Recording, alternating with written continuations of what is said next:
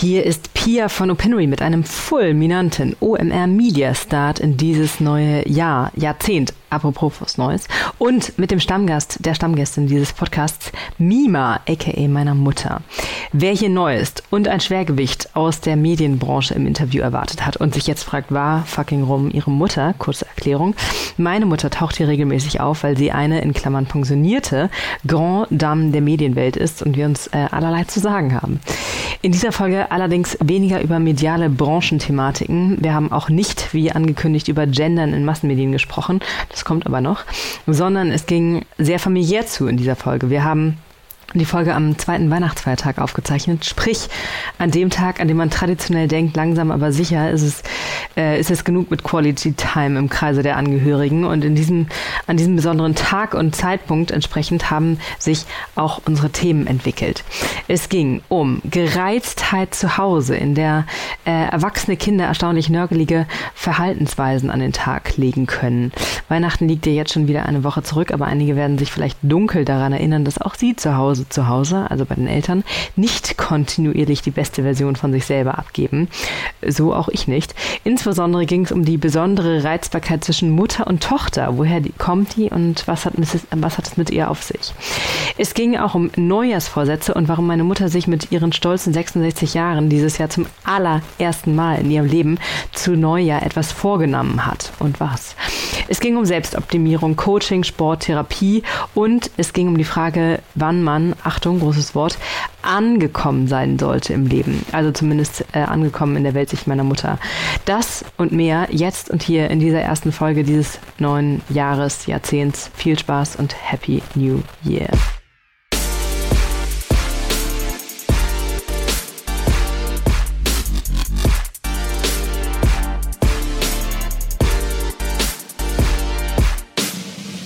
Hallo Mima. Hallo, meine Pia. Ich habe ein bisschen Sorge vor dieser Folge, weil ich ähm, zweiter Weihnachtsfeiertags gemäß so leicht launisch und gereizt bin. Und so, ich, so. Und ich Angst habe, dass ich mich, mh, mm, dass ich mich etwas gereizt und, und äh, im schlimmsten Falle respektlos hier dir gegenüber verhalte. Sonst hast du ja weniger Sorge, dich mir gegenüber respektlos zu verhalten. Es muss also an den Feiertagen liegen. Wie oft warst du während der Feiertage von mir genervt? Hm, da muss ich ein bisschen nachdenken, ehe ich dann sage, nein, nein, schon gut, ich war gar nicht genervt. Es ist ja merkwürdig, muss ich mal sagen. Ich weiß nicht genau, ob das in dein Frageschema passt. Ich habe vor den Feiertagen circa 15 Beiträge in verschiedenen Medien, online und print gesehen, die sich mit der Frage der Heimkehr der jungen Erwachsenen beschäftigten, ja. Und es ging immer darum, dass man ja eigentlich nach, gerne nach Hause fährt, wenn da nur nicht diese ärgerlichen, lästigen, rückständigen und in ihren alten Riten verhafteten Eltern wären. Und da muss ich schon sagen, ich meine, Eltern haben Macken, ja, aber ihr habt auch Macken.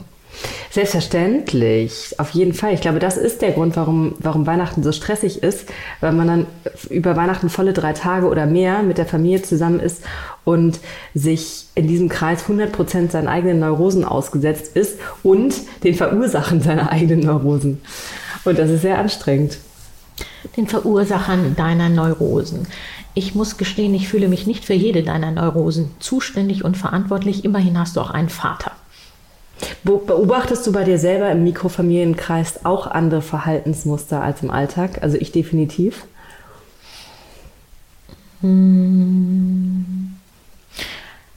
Ich beobachte, dass die Mutterrolle von mir aus noch intensiver vielleicht gefüllt wird durch den Wunsch, dass es allen gut geht. Wenn ich nicht in eurer Nähe bin, denke ich, ja, dann geht es ihnen eben mal weniger gut. Daran kann ich jetzt gerade mal nichts ändern.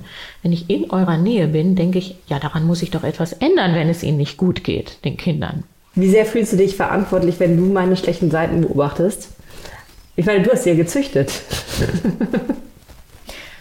wenn ich mal sozusagen ein vorsichtiges Resümee versuche, ja, dann bin ich immer noch der Meinung, und davon wirst du mich nicht abhalten, dass ich sehr viel mehr gute Eigenschaften in dir gezüchtet habe, dass die wenigen weniger guten kaum ins Gesicht fallen. Also die Neurosen, äh, mit denen du dich rumschlägst, ja, für die fühle ich mich tatsächlich nicht alleine verantwortlich. Daran haben genauso gut deine Lehrer, deine, die, die Schule, ähm, deine Freunde, deine Freundinnen, dein Vater, deine Großeltern mitgewirkt. Ich lasse mir nicht einreden, dass ich alleine hundertprozentig für deine Neurosen ich sage, dass du die Urmutter meiner Neurosen bist. Dann gib mal ein Beispiel. An welche Neurose denkst du besonders, wenn du äh, sie in den Zusammenhang mit deiner Mutter so, äh, siehst? Reizbarkeit. Reizbarkeit. Reizbarkeit. Reizbarkeit ist ja sozusagen ähm, ein Kommunikationsphänomen, wenn man sozusagen im Austausch mit einem anderen Menschen den Eindruck hat, ähm, ein Thema gewinnt eine Bedeutung oder ein, nimmt einen Raum ein, mm, der dir lästig ist, der dich stört. Und diese Reizbarkeit habe ich gezüchtet. Das kann dein Arzt ja auch nicht sagen. Also, also Reizbarkeit, ich glaube ehrlich gesagt, Moment mal, die Reizbarkeit liegt natürlich eher daran, dass ähm, du sagst, die Reizbarkeit steigt, wenn du in meiner Nähe bist, richtig? Ja. Ja. Ähm, da sind wir jetzt natürlich an dem großen Komplex Mutter-Tochter. Mutterbild kontra Tochterbild. Was erwartet die Mutter von der Tochter? Was erwartet die Tochter von der Mutter? Ähm, ich finde eigentlich, jetzt mal ganz ohne Flachs, dass wir uns gut Raum geben. Ja. Ich kenne andere Mütter-Töchter-Verhältnisse, die ähm, sehr viel intensiveren Austausch pflegen, intensiver auch die Erwartungen von oben nach unten, von alt nach jung in den Mittelpunkt ihres Austauschs stellen. Das da, machst du nicht. Das mache ich nicht. Und insofern hm, nehme ich deine Reizbarkeit auch gar nicht so ernst. Also, so. das ist wahrscheinlich das Allerbeste, damit umzugehen, es nicht ernst zu nehmen. Ich glaube, wenn ich mir tatsächlich große Vorwürfe machen würde, was ich in eurer Erziehung versäumt habe, ich habe einiges versäumt, da gibt es keinen Zweifel, ich habe einiges versäumt, aber im Wesentlichen würde ich denken, dass dein Vater und ich euch gut Raum gegeben haben für eine Entwicklung, die euch befähigt, euer Leben selbstständig und nach eigenen Kriterien zu gestalten. Das stimmt total. Und ich habe äh, Adi und meine Schwägerin mhm. hat, hat auch etwas Gutes an Weihnachten gesagt. Sie hat gesagt, was ist doch, also dass es tatsächlich ein Glück ist, Weihnachten zu Familien nach Hause fahren zu können oder mit Familien zusammen zu sein, die man eigentlich mag. Und mhm. das, das, stimmt uneingeschränkt. Mhm. mhm. Hast du dir Mimam?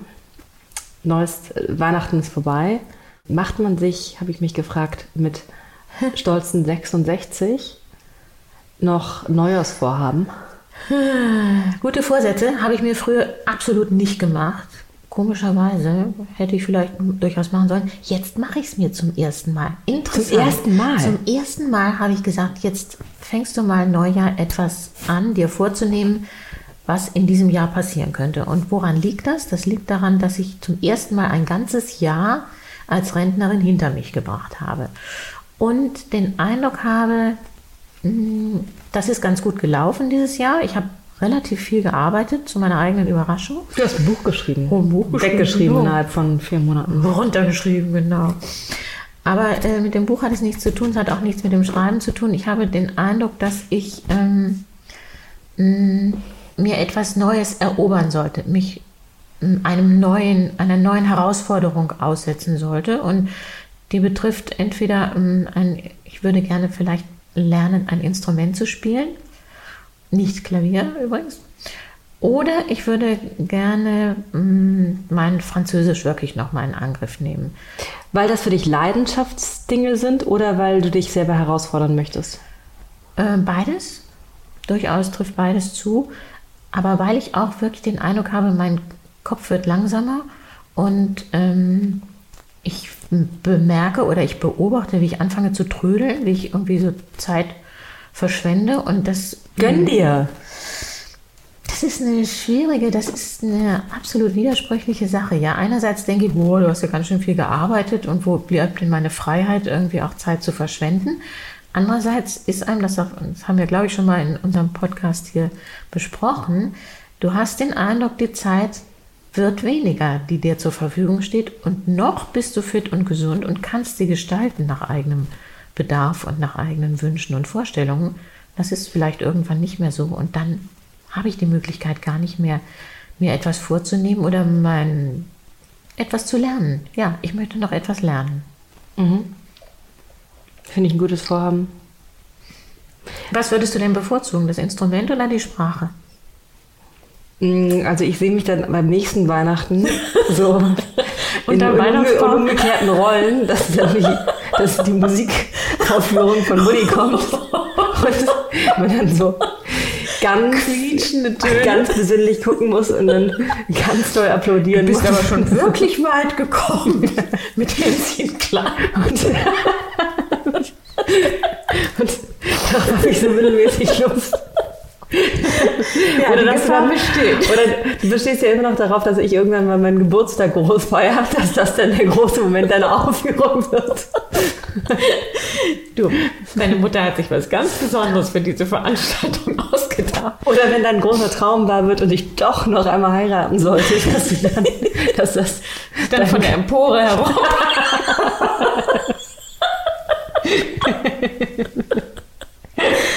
Also ich glaube, du da bist brauchst nicht du so weit gekommen in Angst deinen. Übungserfolgen. Dann muss mir sehr viel Zeit lassen mit heiraten, um dir da Damit die paar Fortschritte machen. Ähm, Ja. Nee, Also ehrlich gesagt, also so, worauf du du mehr. Lust hast. Also Klarinette finde ich eine schöne Idee, weil da kommt ja auch schnell ein Ton raus und kann ich mir ganz gut vorstellen. Hm. Und es ist ja auch so ein bisschen was Sinnlicheres. Dein Kopf wird ja eigentlich sehr viel gefordert. Und, ähm, und musikalisch Ja. kann man da vielleicht nochmal irgendwie andere Zonen Klarinette aktivieren. ist die größere Herausforderung. Das, also, das Instrument ist die größere Herausforderung im Vergleich zur Sprache. Allerdings könnte es mit Französisch dann auch wiederum sehr rentnergerechte Sachen machen, wie so Studiosus-Reisen in den Elsass. Und, dann würdest du da so streberhaft glänzen. Findest du, dass ich streberhafte Eigenschaften habe? Mm, Nein, hast du nicht. Du bist diszipliniert und das ist gut. Mm, Nee, du bist halt sehr darauf bedacht, anderen ist, also du bist schon darauf bedacht, es anderen recht zu machen. Aber dann bist du Gott sei Dank auch teilweise böse genug oder hast ein, ein sehr sympathisches Lästergehen auch in dir, was dann so, so mh, streb, sehr strebsame Eigenschaften dann wiederum unterminiert. Ich glaube, es geht nicht da so sehr darum, es anderen recht zu machen. Es geht schon mehr darum, um einen kleinen Ehrgeiz, dass ich mir selbst beweisen will, das kann ich mir erobern und dann beherrsche ich das auch. Ja, das finde ich cool. Nima, wir haben gestern eine Folge Fleabag geschaut. Oh ja. Mhm. Äh. Fleabag, äh, eine Serie von Phoebe, Waller-Bridge, Regisseurin, ähm, Drehbuchautorin und Hauptcharakter der Serie. Eine Anfang Mitte 30-Jährige, die äh, mit einer halbwegs dysfunktionalen Familie in London struggelt und ihre Themen unter anderem versucht mit überbordender ähm, oder mit sehr explorativer Sexualität zu bekämpfen. Ich habe extra eine Folge ausgesucht, in der keine Sexszene kam. Kann ich gut verstehen. War okay. Ähm, und du sagtest danach, du würdest dich, dich würde das wundern, dass sich so viele Frauen mit dieser Serie identifizieren, weil die Hauptfigur mit Anfang Mitte 30 eben so wenig angekommen scheine und so sehr auf der Suche zu sein scheint und so unzufrieden wirke. Warum wundert es sich, dass sich viele Frauen damit identifizieren können? Äh, Also die sieht ja super aus, Phoebe Waller-Bridge. Wenn ich ähm, nicht gewusst hätte, dass sie Mitte 30 ist oder mir das vorher schon irgendwie mm, mm, irgendwo gelesen hätte, dann hätte ich vermutet, so wie sie ihr Leben einrichtet und die Fragen, die sie beschäftigen, so geht eine 26-Jährige durchs Leben. Dass sie tatsächlich Mitte 30 ist, hat mich wirklich überrascht und noch mehr überrascht mich eben, dass sie damit offenbar einen Nerv findet, äh, trifft in einer Generation von Frauen, die, wenn man es ernst nimmt, auf die 40 zugeht. Und dass man dann quasi in der Mitte seines Lebens noch nicht weiß, sozusagen, wo stehe ich, was kann ich, was will ich erreichen, worauf kommt es mir wirklich an im Leben. Das finde ich zutiefst irritierend und äh, Also du findest mit Anfang. Mitte 30 sollte man angekommen sein? Ja, das finde ich. Ja. Ich fühle mich gar nicht angekommen. Also ich bin nicht unzufrieden, aber ich bin definitiv noch unsettled und finde das sogar gut so.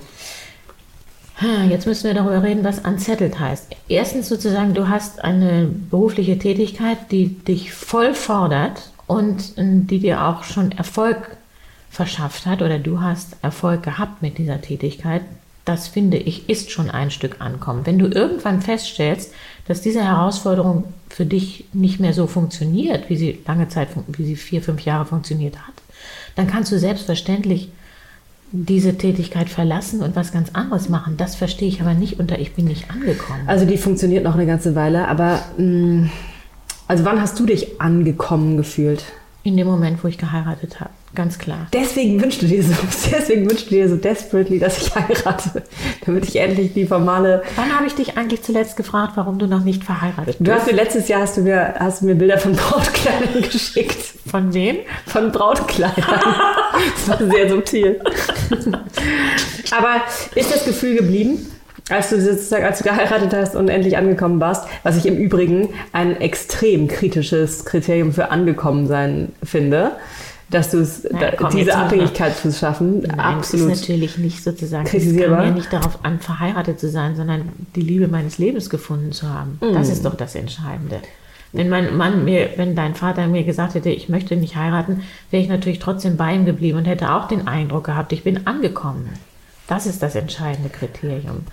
Und ähm, außerdem hatte ich zu dem, das hat sich ja erstaunlicherweise oder wie man es nimmt, zufälligerweise ähm, parallel entwickelt, dass ich mich im Beruf gefunden habe, dass ich die Journalistenschule äh, gemacht habe und danach mh, hm, die erste Redakteursstelle angenommen habe. Das war alles sozusagen im gleichen Jahr. Und natürlich hatte ich dann den Eindruck, ich bin angekommen. Aber als du in deinen 30ern warst, das war Ende 70er, Anfang 80er, sowas, ne? Mitte, Anfang, nee, 80er. Anfang 80er.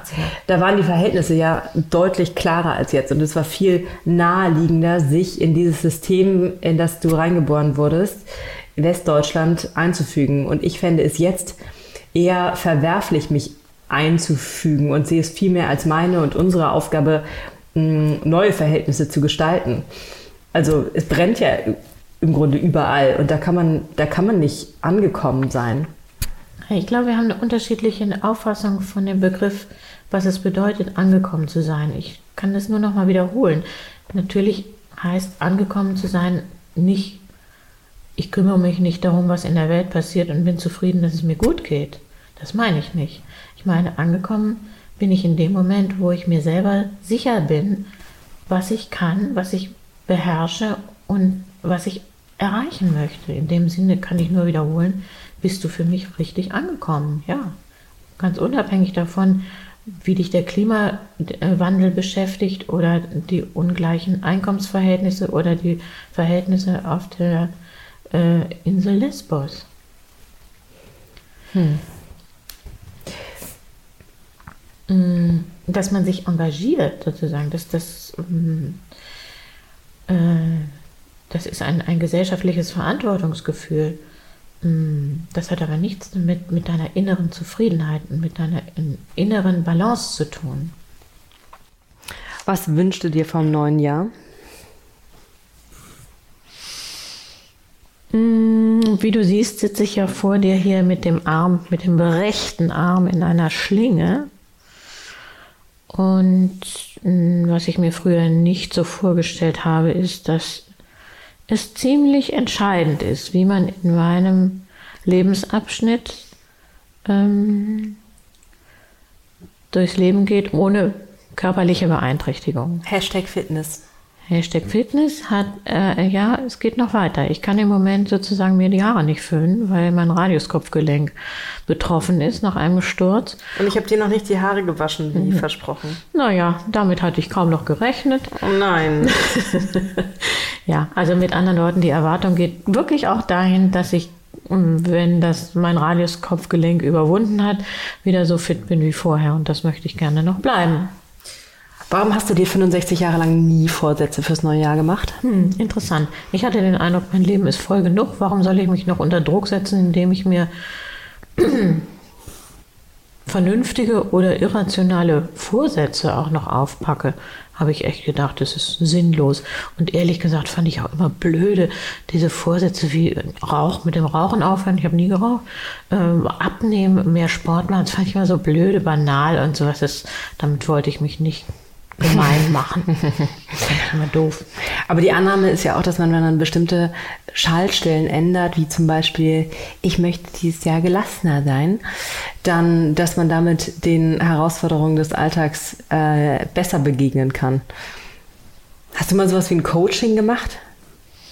Ja, mhm, habe ich mal gemacht. Ein berufliches Coaching, ja. Genau. Als ich eine neue Funktion übernommen habe, fand ich sehr sinnvoll.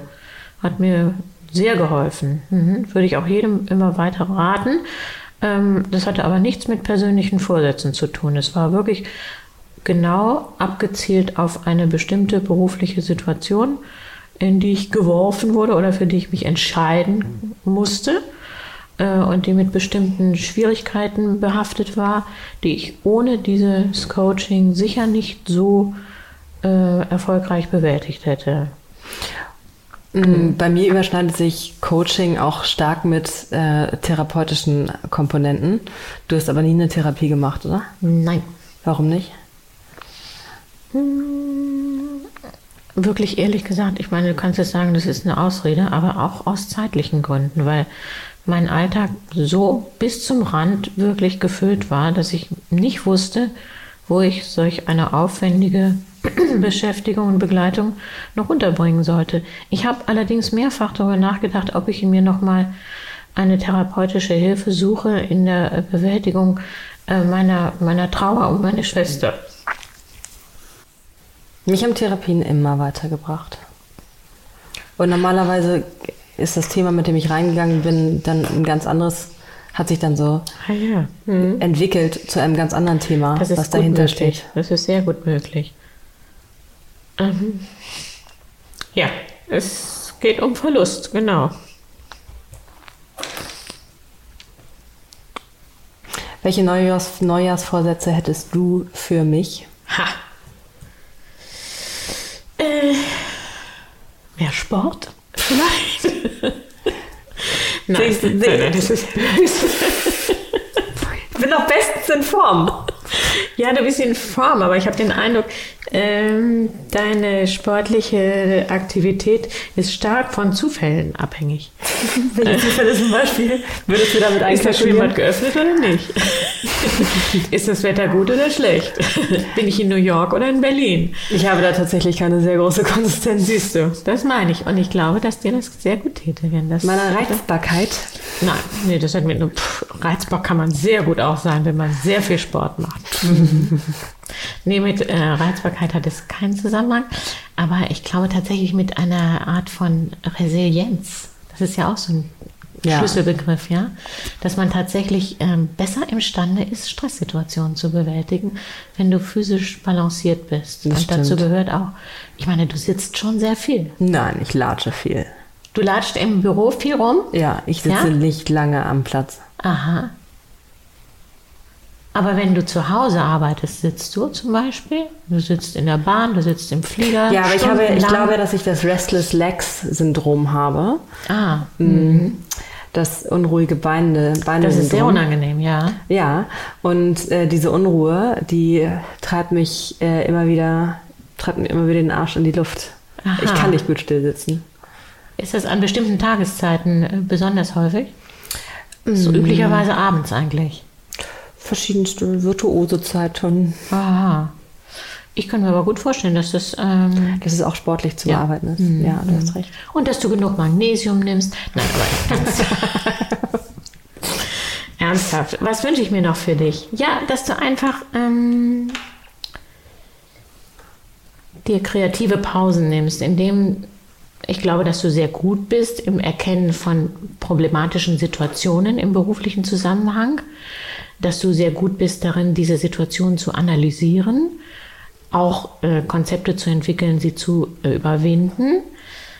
Ich glaube, dass du weniger gut bist darin, dich rauszuziehen aus äh, schwierigen beruflichen Situationen und einfach zu sagen, das mache ich jetzt, das lass die anderen mal machen. Mm, nee, ich will, ich bin, möchte ja besser darin werden, reinzugehen. Ah. Mut, ich möchte Mut, Mut, mutiger Ja, sein. du kannst, du kannst nicht behaupten, dass du nicht mutig bist. Ich sehe dich immer noch mit 13 in deiner Hockeymannschaft mit deiner vollen Montur im Tor stehen und diese widerlichen Hockeybälle auf dich zurasen sehen. Vielleicht ich wollte immer langsam war. Ich wollte, ich wollte immer vom Spielrand schreien. Nicht, lass meine Tochter in Ruhe. Ich weiß nicht, warst du gut als Torwart? Schon, du, du bist da schon, also... Ich hatte ganz gute Reaktionen. Ja. Ich hatte aber eher so, also meine glorioseren Momente waren eher versehentlich immer so den Arm im richtigen Moment hochgerissen. Nein, nein, das glaube ich nicht. Das doch. Aber jedenfalls, äh, ich fand dich mutig in der Situation. Ja, ich möchte mutiger werden. Mima, du hattest noch ein Stichwort vorhin genannt, äh, Reizbarkeit Mutter-Tochter sei ja auch eine, äh, ein Ja. eigener Komplex. Mhm. Und dazu hatte ich noch eine Frage, nämlich ist das eine andere Reizbarkeit als zwischen Mutter-Sohn, findest du, oder zwischen Vater-Tochter? Zwischen Vater und Tochter kann ich es ehrlich gesagt nicht so beurteilen. Weil ich euch beide, also dich mit deinem Vater, eher nicht gereizt wahrnehme. Ähm, ich fürchte, dass die Reizbarkeit zwischen Mutter und Tochter alle anderen Reizbarkeiten aussticht. äh, Habe ich jedenfalls selber so erfahren. Ja, ich war auch reizbar mit meiner Mutter, sehr reizbar. Äh, hat mich nervös gemacht, hatte eine besondere Situation, weil, wie du weißt, sie war schwer gehbehindert und sehr, sehr langsam. Und äh, wenn wir Zeit zusammen brach, verbrachten, hat mich äh, wirklich sehr an meine Grenzen, an die Grenzen meiner Geduld gebracht, äh, mit ihr langsam zu sein. Verständlich. Ähm, ich habe aber auch andere Situationen. Ich habe ich habe noch sehr intensiv äh, Situationen im Hinterkopf, wie reizbar meine Mutter und meine Schwester miteinander umgegangen sind. Äh, meine Schwester war viel biestiger, widerständiger, schärfer als ich in solchen, in dieser Lage. Ich war ja die Jüngere und war mehr sozusagen schon auch aus der Geschwisterdynamik auf das Gefallen äh, abonniert und auf das diplomatische Miteinander klarkommen. Da war meine Schwester viel kampfbereiter und puh, äh, das war, war kernig, was die miteinander ausgefochten haben. Woran liegt es? Es liegt daran, dass die Vorstellungen auseinandergehen. Die Vorstellung der Mutter, wie eine Tochter zu sein hat und der Versuch der Tochter, sich eindeutig frei zu schwimmen von diesen Vorstellungen. Das ist der Grund der Reizbarkeit. Ich erinnere, ähm, wie wir einmal in Italien in den Ferien waren und ich war so 14 oder 15. Oder vielleicht ein bisschen, doch, ich war ungefähr 14 oder 15. Und ähm, ich hatte nichts mehr zu lesen. Und die Fer Ferien waren sowieso schon strapaziös gewesen, weil Cornelius mich ungefähr für 40 Mal am Tag in den Pool geschmissen hat. Und immer wenn ich mich gerade wieder neu angezogen hatte, ging es wieder los. Doof. Und du fandst es, du fandst es sehr lustig. Nein, Und nicht Doch, du hast gelacht. Du hast gelacht. Und dann, Aber und dann, nicht 40 Mal. nee, das, die äh, 35 Mal hast du nicht mitbekommen und die fünf Mal, wo du es mitbekommen hast, hast du gelacht. Und dann habe ich Oh, dich in diesen Entschuldigung. gefragt, also, ob du ein Buch für mich hast. Ich hatte nichts mehr zu lesen und dann hast du mir ein Buch gegeben und ich weiß bis heute nicht, ob das irgendwie eine äh, subtile, ein subtiles Mutter-Tochter-Signal war. Du hast mir ein Buch gegeben. Mütter und Söhne, die längste Liebe der Welt. Ja, damit du lernst sozusagen, wie du es nicht machen sollst mit deiner Mutter. Wirklich? Ja. Ich weiß gar nicht mehr, dass ich das. Ich sollte das Buch heute mal lesen, oder? Ja. Vielleicht. Nein. Ich fand es eigentlich lustig. Misslich. Misslich. Und merkst du Reizbarkeiten oder wenn du jetzt ähm, an Weihnachten auch äh, äh, längere Zeit mit deinen Enkelinnen verbringst, Ja. mh, gibt es da auch Reizthematiken oder sozusagen so diese, diese Dynamiken, die zwischen Eltern und Kindern am Werk sind oder ist das vollkommen frei davon? Das sind ganz andere Dynamiken. Aber du bist ja Gott sei Dank als Oma nicht, Beziehung, nicht erziehungsverpflichtet. Nein, aber natürlich, wenn du für mh, deine Enkelkinder eine Woche zuständig bist, Tag und Nacht, dann bist du natürlich auch Erziehungsinstanz, das ist ja ganz klar. Und dann mh, die Eindrücke, die sie sammeln in dieser Zeit, die sind wahrscheinlich prägend und die sollen bitte, bitte positiv prägen. Ich sehe mich als Tante nicht als Erziehungsperson, ich sehe mich eher als Influencerin. Du bist eine tolle Influencerin. Zum Beispiel. Wenn ich daran denke, dass das Puppenklo sozusagen ein- einen eindeutig auch erzieherischen Aspekt hat. was Ich habe ein Puppenklo geschenkt, was ein Potty-Training, eine Potty-Training-Inspiration sein Ich habe es soll. auch gleich getwittert. Und, und es kam sehr gut an. Mhm. Wie viele Follower möchtest du dazu gewinnen im nächsten Jahr? Ich möchte mich eigentlich auf Twitter nicht profilieren als die pädagogisch versierte Großmutter. Boah, du könntest eine richtig gute Oma-Influencerin noch werden. Gibt es das? Ja, es gibt eine, Ja, ne? ähm, es gibt eine, die ist extrem erfolgreich mit YouTube-Videos. Die heißt Greta Silva. Ja, habe ich schon mal Und gehört, ja. Ah, die- muss ich, dem muss ich mal folgen, ja.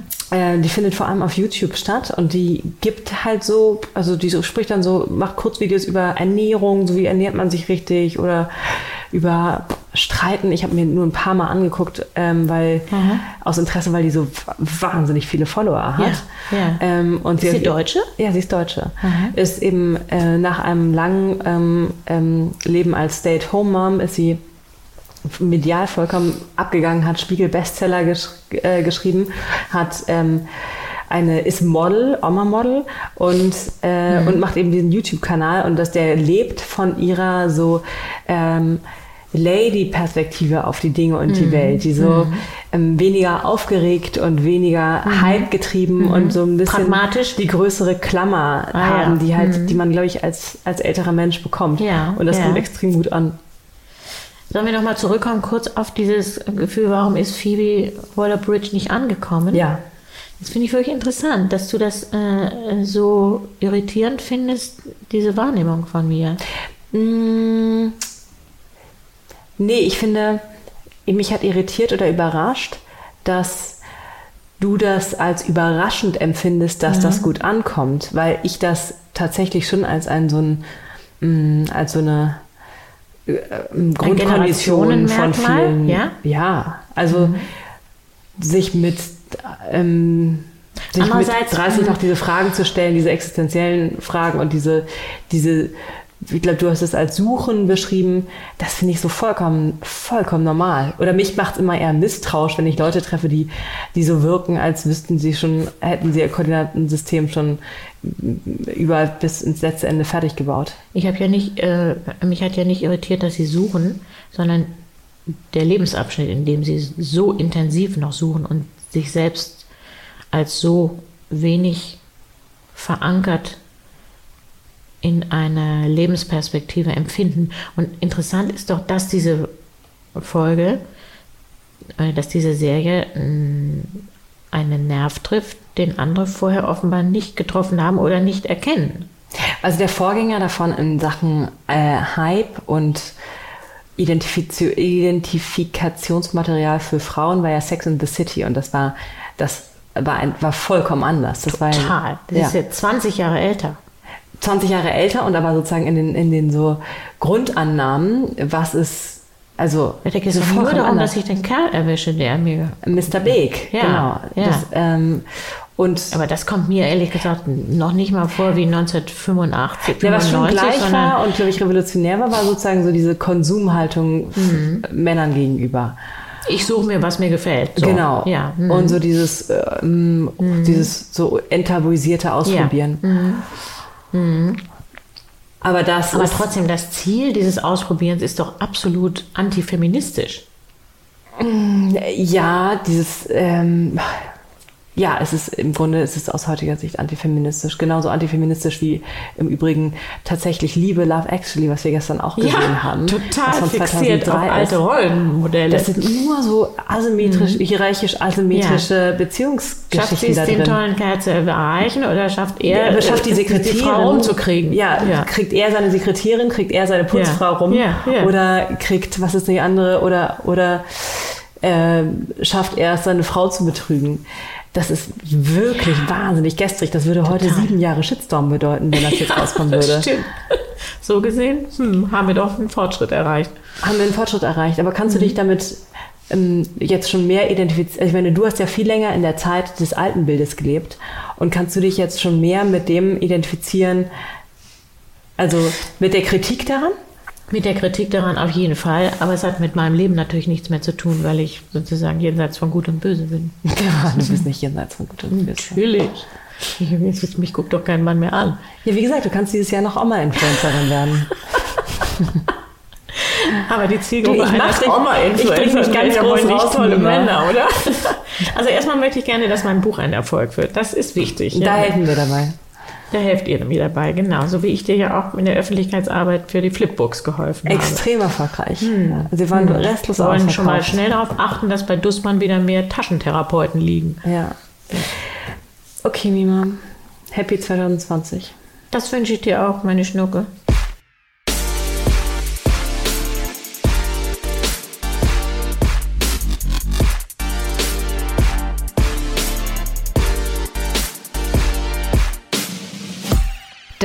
War OMR Media mit Mima. Ihr könnt meiner Mutter und mir übrigens auch wild widersprechen, uns beipflichten, kommentieren, zitieren oder huldigen.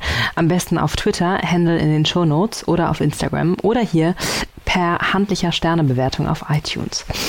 Nochmal ein anderes Thema. Wenn ich gerade keine lauschigen Gespräche mit meiner Mutter führe, bin ich Mitgründerin von Opinory und unser fantastisches Team sucht Verstärkung.